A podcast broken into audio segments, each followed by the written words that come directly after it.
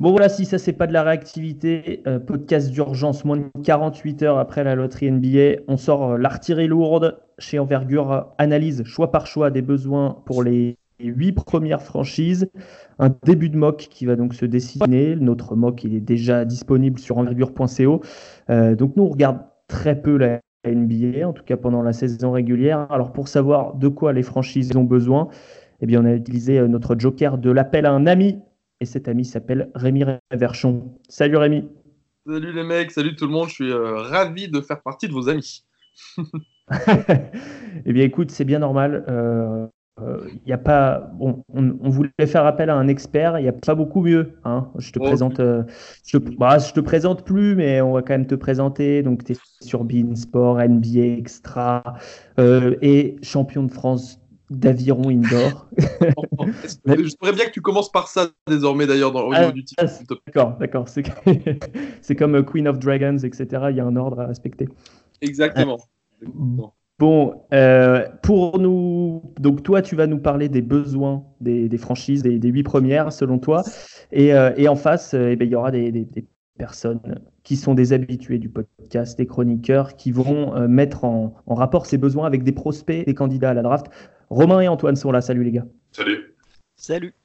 Donc on va analyser tout ça euh, paisiblement. Prenons notre temps, euh, loin de l'agitation euh, qui a précédé et suivi le tirage des petites boules de ping-pong sur les réseaux sociaux. Envergure épisode 21 avec Rémi Reverchon. C'est un podcast de la Dunk et c'est en partenariat avec Rivers.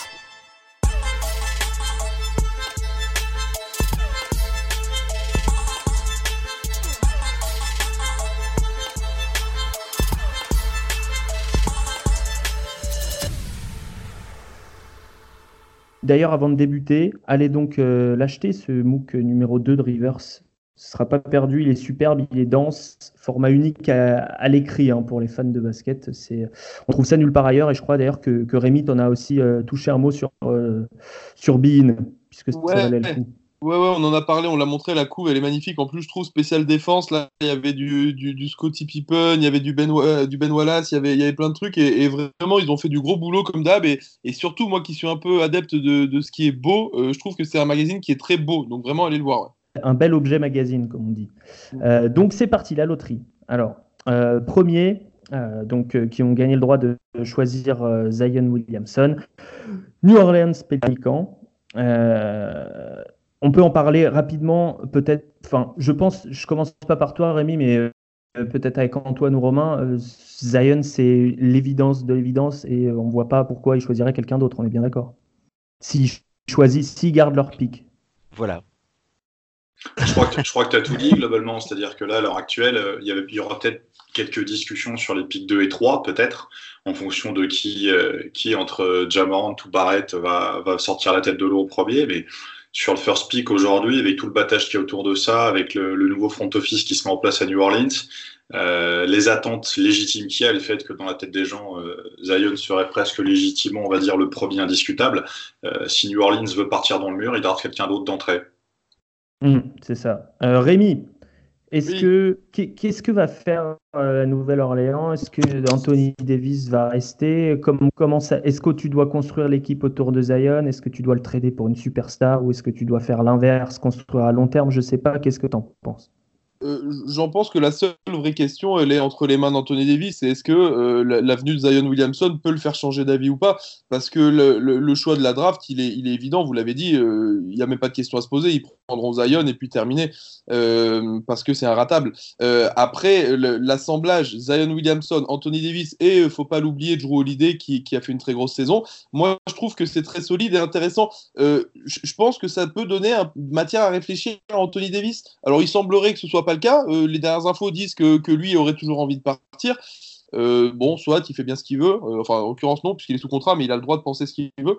Mais, mais, mais voilà, la seule question, c'est ça c'est est-ce qu'ils vont réussir à convaincre Anthony Davis de rester avec Zion? Maintenant, oui, c'est sûr à 100% que les Pelicans drafteront Zion, que Davis parte ou pas.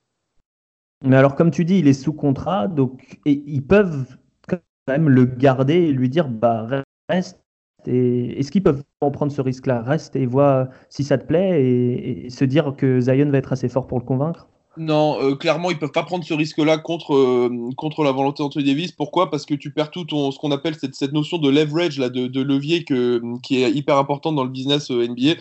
C'est-à-dire que le, le, leverage que tu as aujourd'hui, c'est qu'Anthony Davis, il a une valeur marchande folle, que tu peux le trader contre la moitié d'une équipe, plus des pics élevés.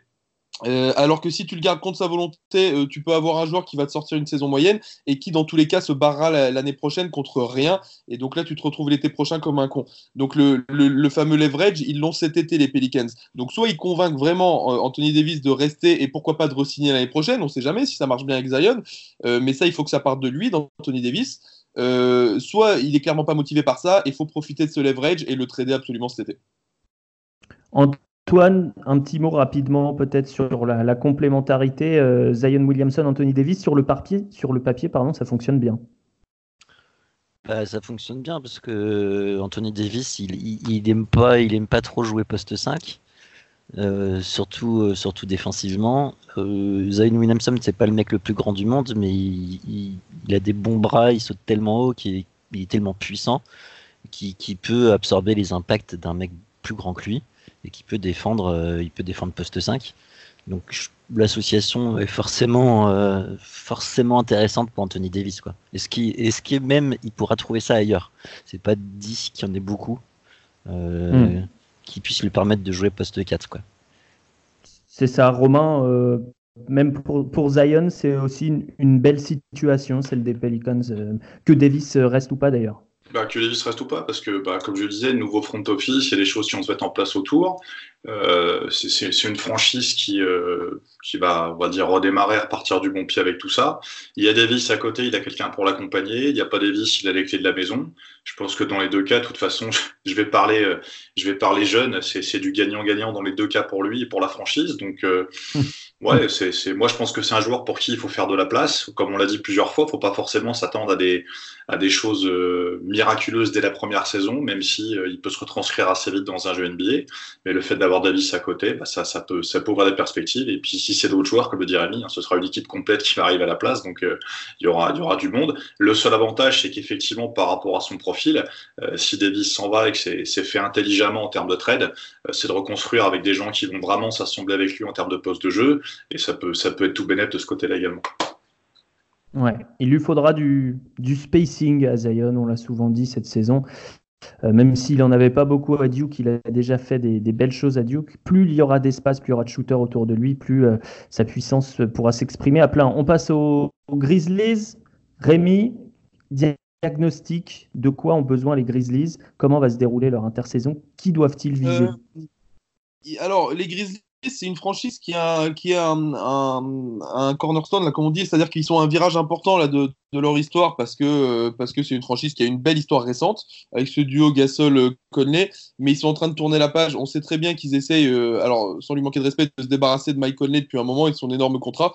Euh, moi, je pense que leur choix aujourd'hui, s'ils arrivent à, à, trader Mike Conley et, avec ce deuxième pic de draft, c'est que ça semble quand même tout dessiné, c'est d'aller chercher un meneur et, donc Jamoran, j'imagine, c'est en tout cas ce qui sort en ce moment dans les dans les rumeurs qu'ils auraient clairement décidé d'aller chercher Jamoran ce qui dirigerait vraiment vers la sortie Mike Conley. Euh, ils veulent reconstruire, hein. ils, ont, euh, ils ont Jaren Jackson, ils auraient Jamorant. Moi, je trouve que ça ferait une très belle base pour reconstruire Memphis, tout ça. Là. Hmm. Ils ont le, problème, euh, si on continue sur la, situation de Mike Conley un tout petit peu, c'est qu'est-ce qu'il a vraiment une grande valeur marchande, Mike Conley, à l'heure actuelle? Non, je suis d'accord avec toi et j'ai du mal à l'évaluer cette valeur marchande d'une parce qu'il a un énorme contrat qui est dur à trader euh, parce qu'il faut bien qu'une franchise accepte d'emmagasiner de, ça dans, son, dans, son, dans sa masse salariale. Euh, et, et, je pense sincèrement que contre Mike Conley, t'obtiens pas grand-chose en retour aujourd'hui et c'est dommage, c'est lui manquer de respect parce que c'est un mec que, que j'adore et qui est un joueur NBA fantastique. Mais, euh, je, suis d'accord avec toi, Michael Conley a une valeur marchande assez faible, mais je pense que Memphis est tellement en besoin de reconstruction qu'ils sont prêts à s'en séparer pour vraiment pas grand-chose. Je, vais être horrible, je sais même pas si tu peux trader Mike Conley contre un, premier, pic du premier tour en ce moment. Hmm. Ouais, ouais, sans prendre un, contrat un peu boulet à côté en plus. Effectivement. Euh, Antoine, toi, je sais que tu as mis euh, Jamorant. Alors, c'est Jonathan Givoni qui a donné l'info euh, comme quoi, enfin, qui, selon laquelle euh, le front office des Grizzlies serait très enthousiaste à l'idée d'accueillir Jamorant avec le deuxième choix de cette draft. Ça te paraît être un, bon choix de, pour lui, une bonne, belle destination? Bah, que Mike Conley reste ou non, c'est une bonne destination de toute façon pour lui et pour Memphis. parce que il est encore jeune, il, a un talent fou, mais il doit nettoyer encore un petit peu son jeu. Donc soit il est euh, sous l'égide de Mike Conley, euh, qui, le fera progresser pendant un, an ou deux, voilà. Euh, soit, soit on lui donne les clés du camion et on rebâtit autour de lui et, ça reste, ça reste intéressant quoi. Après, il lui faudra un coaching un peu plus, sérieux, mais il y a Avery Bradley à côté, donc c'est quand même super intéressant. Euh, puis, puis l'association euh, Jamarant euh, Jam Jackson Jr. c'est quand c'est quand même bien alléchant. Après, pour rebondir sur ce que disait Rémi, je pense que McConaughey peut avoir une valeur marchande quand même pour des équipes très pressées. je pense aux Lakers notamment, ou au Jazz, qui cherchent des meneurs pour gagner maintenant. Dans ces cas-là, ça peut être intéressant. Ouais, c'est vrai, je suis d'accord, avec ce que tu dis. En plus, euh, bien sûr que pour les, les, franchises qui seraient en besoin d'immédiat, euh, pourquoi pas Maintenant, on va être honnête, ça resterait un, ça resterait un second choix. Enfin, euh, c'est pas les, Lakers, oui, bien sûr, qui seraient ravis, je pense, d'avoir Mike Conley, à, condition d'avoir réussi à faire venir euh, Anthony Davis, d'avoir bien sûr LeBron toujours, et, tu te retrouves avec un meneur très solide, et tu as une ossature qui est costaud. Mais, mais c'est pas leur premier choix, c'est-à-dire que bien sûr, qu'ils vont aller tenter de sweeper sur le market avant un, Kawhi Leonard, un Clay Thompson, un, ce que tu veux. Et, euh, et, voilà. Mais, euh, mais j'ai peur justement pour en revenir à la notion de leverage qu'on évoquait tout à l'heure. J'ai l'impression que, que, que, les Grises, ils n'ont pas beaucoup de leverage justement par rapport à Mike Conley. et, j'ai peur qu'il soit, euh, ça se transforme un peu en panic trade en mode on le laisse filer contre pas grand chose. Quoi. vas-y, vas-y Antoine, vas-y. Je dis oui, surtout s'ils si, si, si, veulent paniquer et qu'ils commencent à vouloir mettre le pic 2 dans la balance, euh, ah ouais, non, non, non, non, non, ça, bien sûr, panic trade, mais sans toucher au pic 2. Je pense justement, c'est pour ça que, mais c'est évidemment pour ça qu'ils veulent Jamorant, parce que c'est la succession toute désignée à, à Mike Conley. Non, non, moi, je, ils toucheront jamais à ce pic 2. Hein, ça a une valeur bien trop grande pour eux, je pense. Hmm. Après, s'ils se disent, je sais pas, s'ils tombent en amour sur du Cam Reddish ou du DeAndre Hunter ou, ou du Darius Garland, ils vont peut-être se dire, bah tiens, on peut laisser filer Mike Conley plus le pic 2 aux Lakers contre le pic 4, quoi. Comme ça, les, les Lakers, ils prennent le contrat pourri.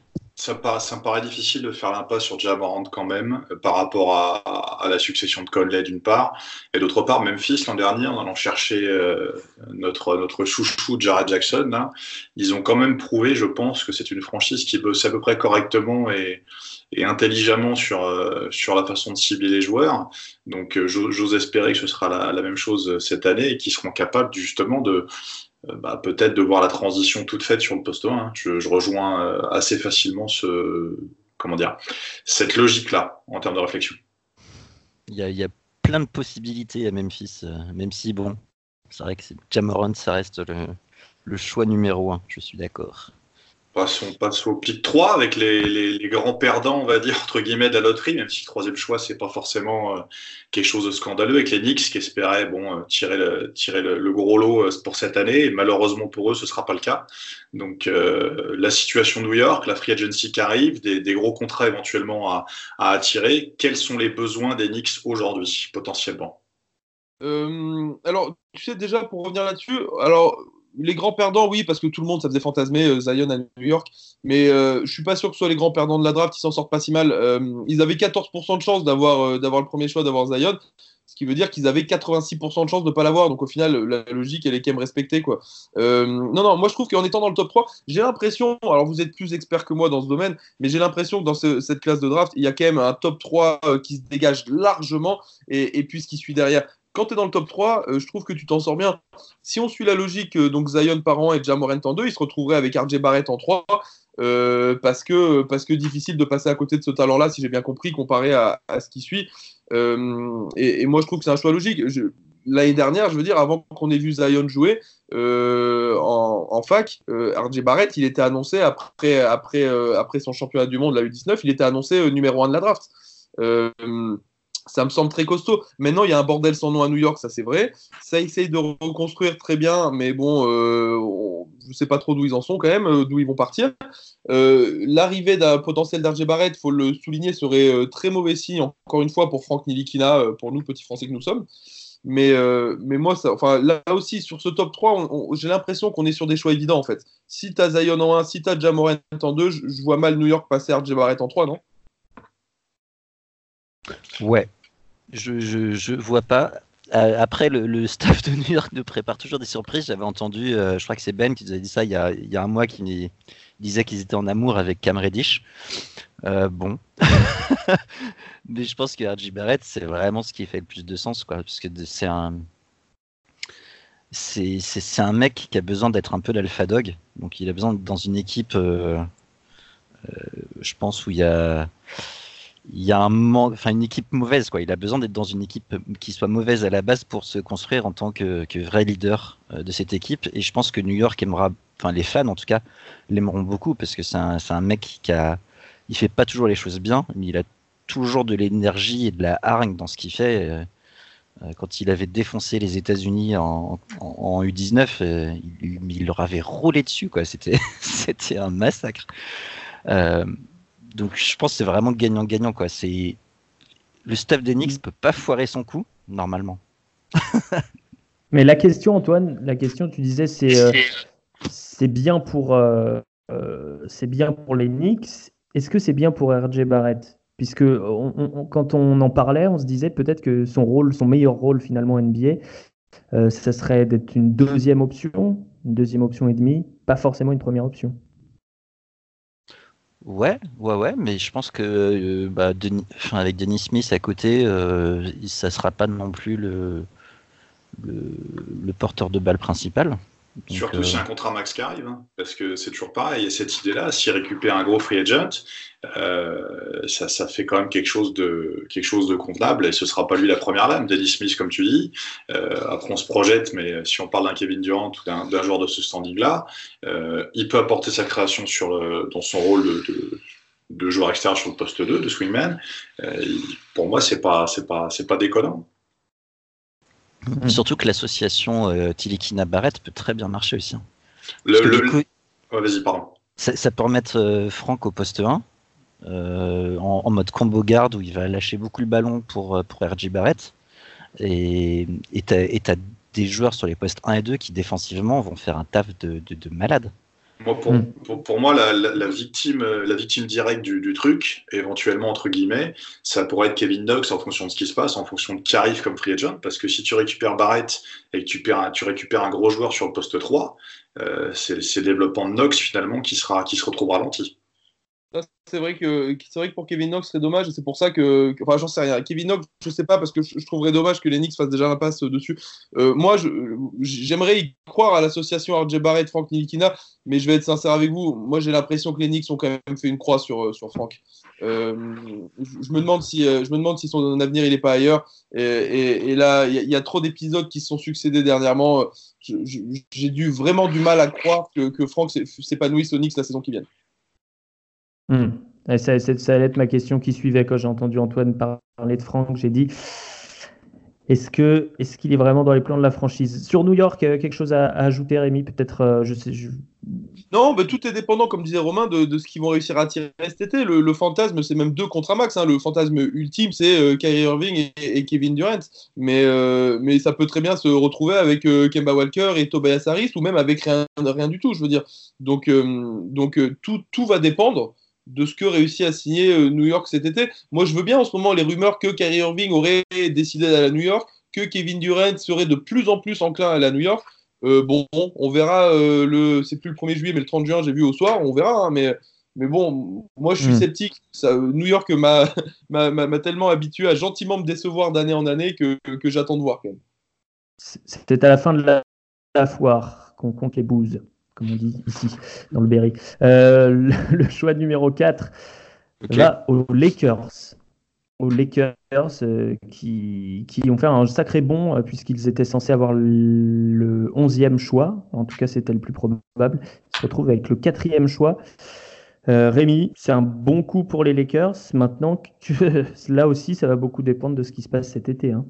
Ouais, alors c'est un, alors c'est un, coup de chance incroyable pour euh, Rob Pelinka et les Lakers parce que mine de rien, je pense que ça change beaucoup beaucoup la face euh, du potentiel trade d'Anthony Davis.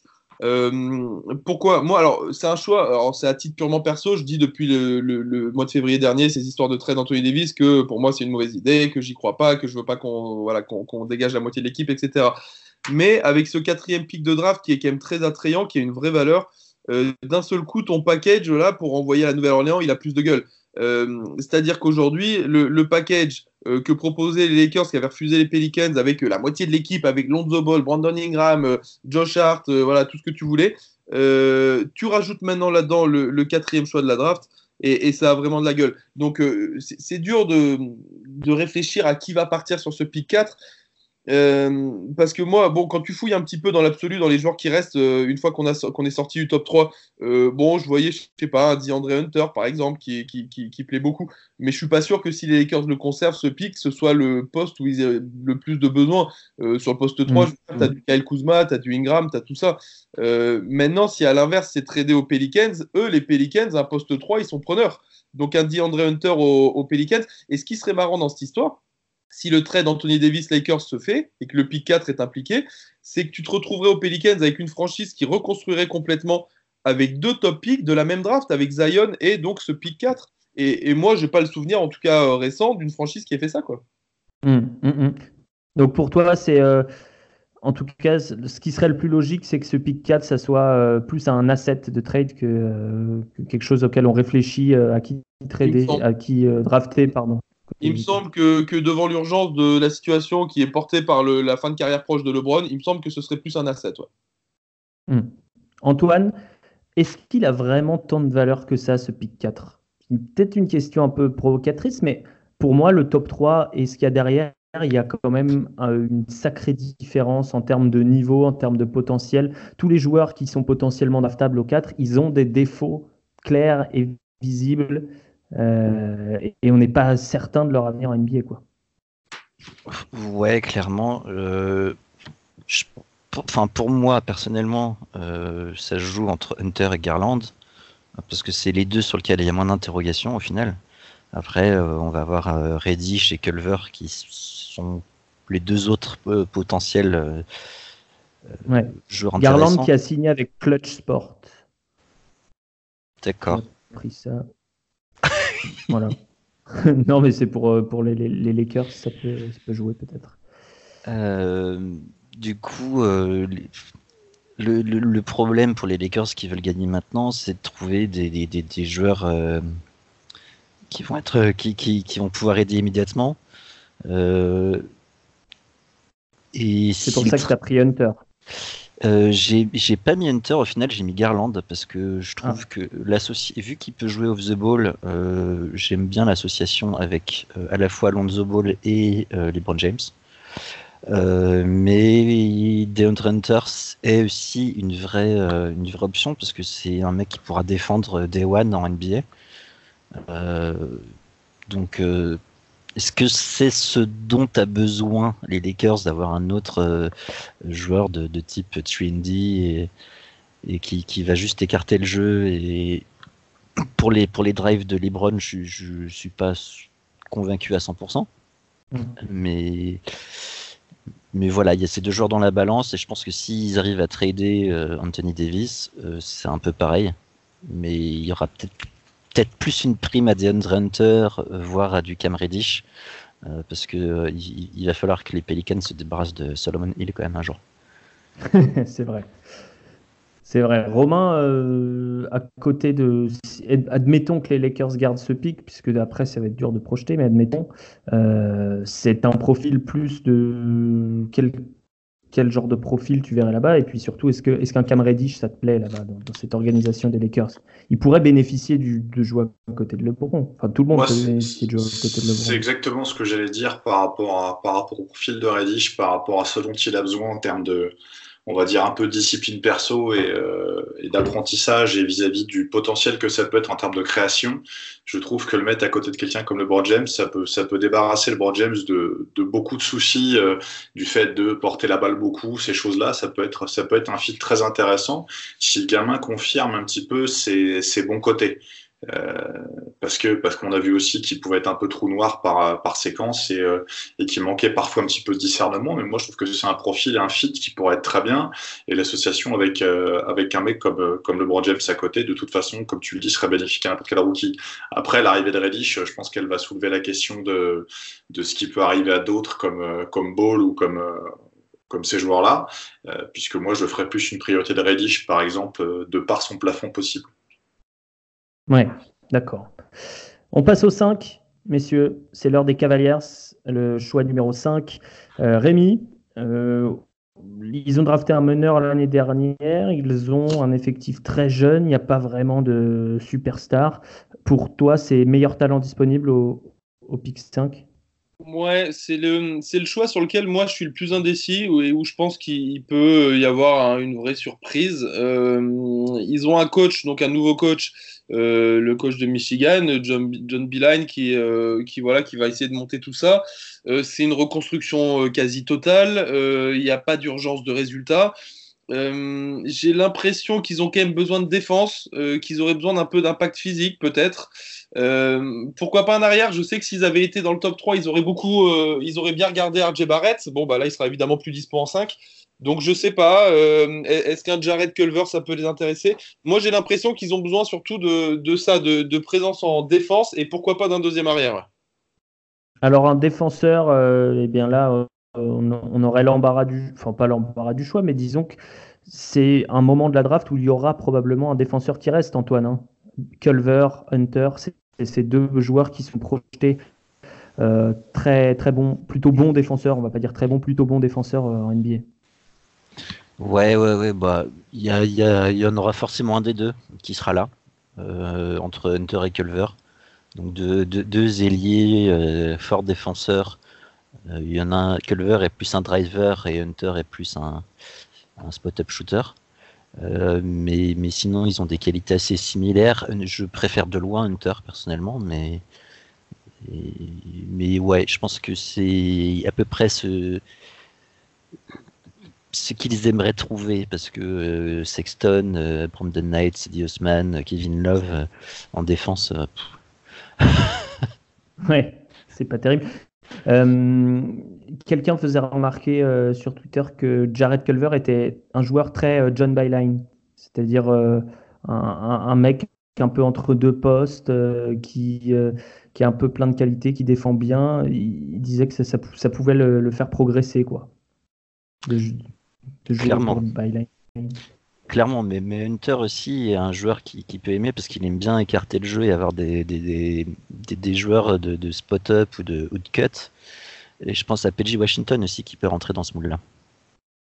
Tout à fait, tout à fait. Il sera peut-être pas choisi aussi haut, mais euh, mais il y a certains d'entre nous, dont je ne citerai pas le nom, qui, qui, pourraient les choisir aussi haut. Euh, Romain, une remarque sur les Cavs ou on passe aux Suns? Non, je pense qu'Hunter, ça peut être un fit intéressant. Culver, c'est pareil, il est peut-être plus compatible avec la mentalité du coach. Reste à voir comment ça va fonctionner entre le coach et le front office par rapport à la prise de décision, parce que on sait qu'en NBA, euh, ce que veut le coach n'est pas toujours ce que fait le front office et, inversement. Euh, donc, euh, je pense que l'un dans l'autre, ce sont des fits qui sont les plus intéressants et, globalement les plus justes. Hmm. Rémi, de quoi ont besoin les Phoenix Suns? Devin Booker, ils ont. DeAndre Ayton, ils ont. Qu'est-ce qu'ils n'ont pas? Un meneur de jeu. Ils ont euh, désespérément besoin d'un meneur de jeu euh, qu'ils ont cherché toute l'année, qui aurait pu être, qui pourrait encore être Eli Okobo. J'aime beaucoup Eli, j'ai envie de croire en lui, mais, j'ai peur que dans l'immédiat, ça suffise pas au, front office des Suns. ouais, je les vois bien chercher absolument un meneur de jeu. Il y en a dispo en plus, j'imagine, sur ce poste, sur ce pick 6. C'est ça, Antoine ou Romain, peu importe. Je vous rappelle que concernant les Suns, nous sommes écoutés d'une oreille attentive par quelqu'un. qui ne sera, qui ne manquera pas de nous, donner son avis sur le, sur, sur, sur, notre avis justement off. Mais non, non, meneur de jeu, meneur de jeu, priorité meneur de jeu. Je, je suis assez d'accord aussi. Euh, ce qui fait que bah, si Morant n'est pas disponible, de toute façon, après, s'il y a l'intéressant sur le poste 1, ça va être, euh, ça va être Garland à ce niveau-là, je pense. C'est ce qu'on a mis un peu sur la moque aussi de notre côté. Donc, euh, je vois pas trop après où est-ce qu'on peut aller sur un poste 1. Antoine, Garland, il y aura peut-être Kobe White. Selon, euh, on ne sait pas trop quelle est sa cote, Kobe White, c'est assez rigolo. C'est un joueur qu'on a du mal à, évaluer, mais ça se trouve, il peut être choisi assez haut. C'est possible. Alors, je pense que si Darius Garland tombe jusqu'au 6, euh, le staff des Suns, il, sera en mode Alléluia. quoi. Euh, c'est vraiment le joueur dont ils ont besoin et le, autant l'association Jamorant et merde comment il s'appelle leur genre chaque fois j'oublie son nom Devin euh, Booker. Jaren Jackson. Ah non Devin Booker. Et Devin Booker est, un peu euh, pas terrible pour moi parce de porteur de ballon. Autant Darius Garland Devin Booker ça fait totalement sens. Je pense que c'est le joueur qui qui, qui, auraient même ciblé s'ils avaient été pick 3 euh, c'était le pick 3 qu'ils devaient avoir, pick 2, je sais plus. Mais je pense que voilà, c'est vraiment parfait pour eux. Est-ce que Kobe White peut y aller? Ça me semble haut. Après, c'est vrai qu'il a, il était, euh, allez, fin de premier tour, début deuxième, il n'y a pas si longtemps, et il, a, il est vraiment monté en puissance. Euh, durant la mm. March Madness notamment et il a vraiment grimpé sur toutes les mocks je reste pas je reste pas un grand fan il a pas beaucoup d'envergure c'est pas vraiment un playmaker il joue beaucoup pour lui euh, et il défend pas. Donc oh, je, suis pas fan, mais c'est pas impossible qu'on le voit au Pixis euh, aussi. Hein. Hmm.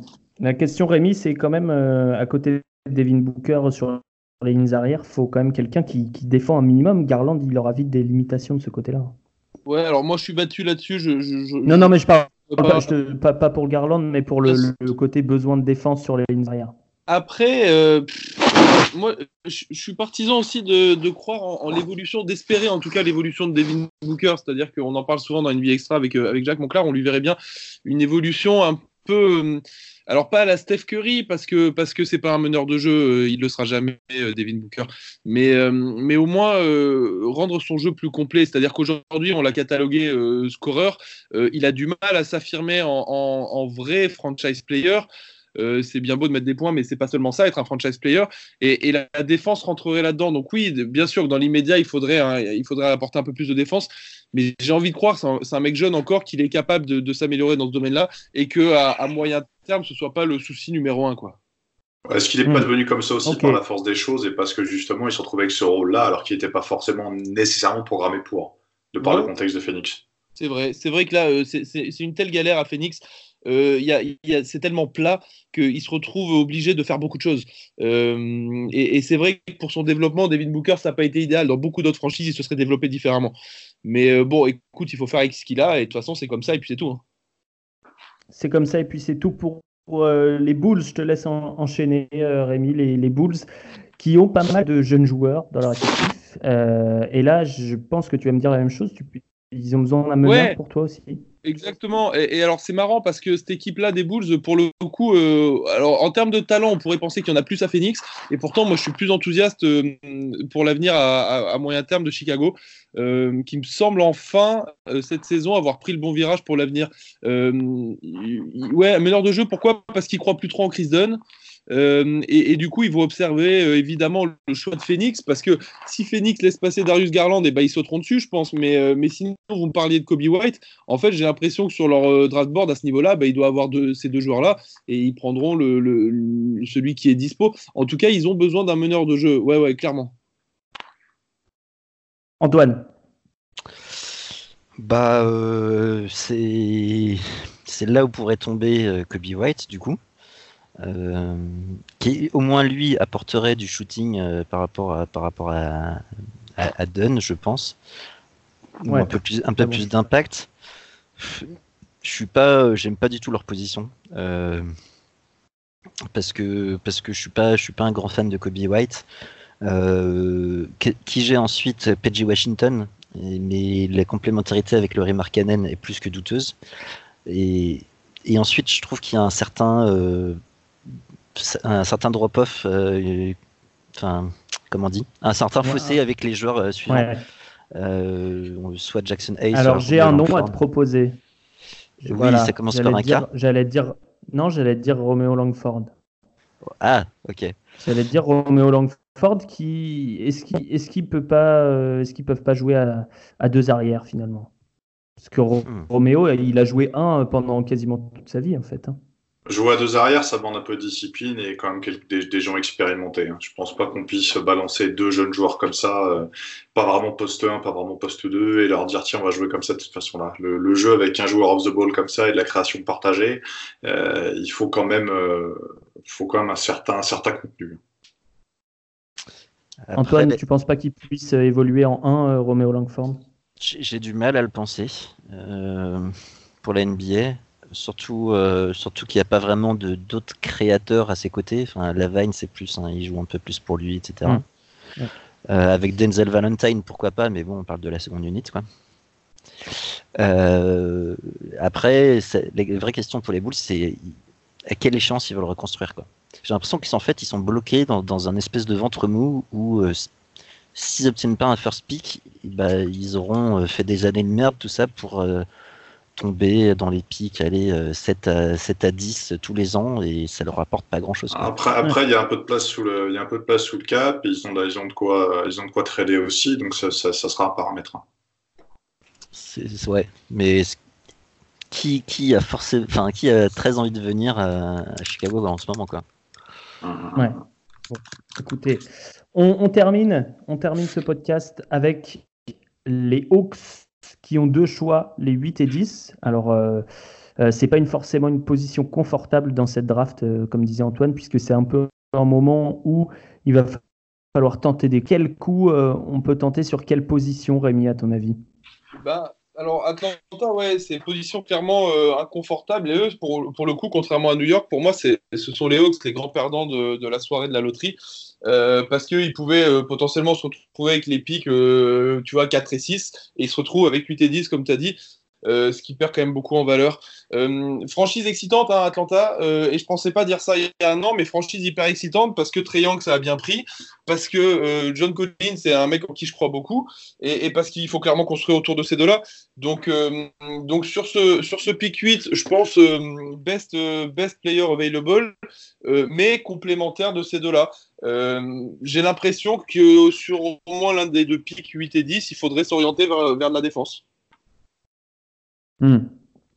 Eh ben, ça, tombe bien, puisqu'à ce moment-là de la draft, normalement, il y aura du, défenseur. Alors, euh, côté attaque, on pourra se poser un petit peu plus de questions, mais il y aura du défenseur. Antoine, euh, si on suit euh, la logique qu'on a suivie jusqu'à là, il, resterait du PJ Washington, peut-être, peut-être Jackson Hayes au poste 5.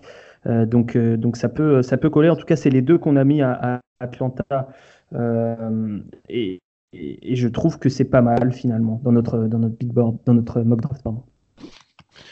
Ouais, je pense que ça, tombe, euh, ça tombe à peu près sous le sens parce que euh, PJ Washington pour moi c'est vraiment le huitième joueur euh, par ordre de préférence en tout cas sur mon big board c'est vraiment voilà ils peuvent pas passer dessus. C'est un 3-4. Hein, c'est un, un, poste 3-4 qui défend, qui shoot, qui peut, qui peut, qui peut aller au rebond aussi. Donc, ce qui est intéressant parce que John Collins au rebond offensif, c'est pas forcément son truc. Euh, et on a euh, sur le pic 10 un choix intéressant parce qu'ils ont besoin de défense au poste 5. et du coup, il y aurait soit Jackson Hayes s'il préfère viser pour 3, enfin voilà, devenir bon dans 3-4 ans, soit Brandon Clark s'ils veulent devenir bon dans, dans 2-3 ans. Quoi. Donc ils auront le choix à ce moment-là, il y en aura forcément un des deux qui sera disponible et ils peuvent apporter de la défense au poste 5 donc c'est c'est pas si mal que ça quoi. Je hmm. trouve. Ouais. Romain euh, Jackson Hayes tu le vois être complémentaire avec euh, John Collins? Pourquoi pas? moi c'est vrai que pas mal regarder Hayes. la place elle est un petit peu bâtarde parce que sur des profils défensifs moi j'aurais j'aurais bien vu un Brandon Clark mais c'est ce sera peut-être un petit peu haut pour le voir sortir là parce que j'aime bien, j'aime bien ce joueur-là.